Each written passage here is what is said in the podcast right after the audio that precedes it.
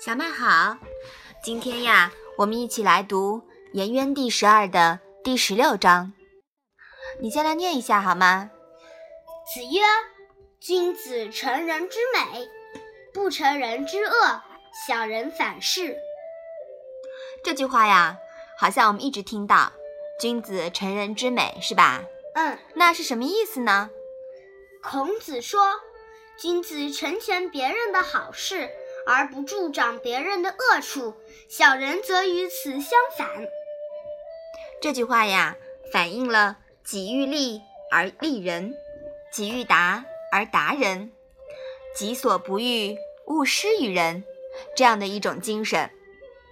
那么我们说，与人交往涉及利益的几个原则是什么呢？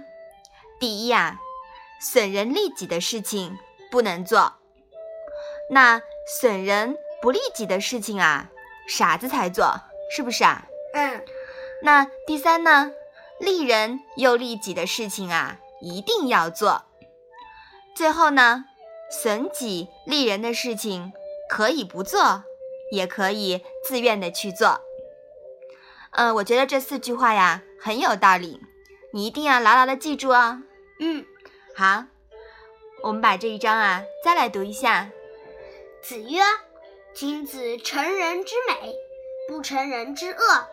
小人反是。”好的，希望你成为一个成人之美的君子。那我们今天的《论语》小问问就到这里吧。谢谢妈妈。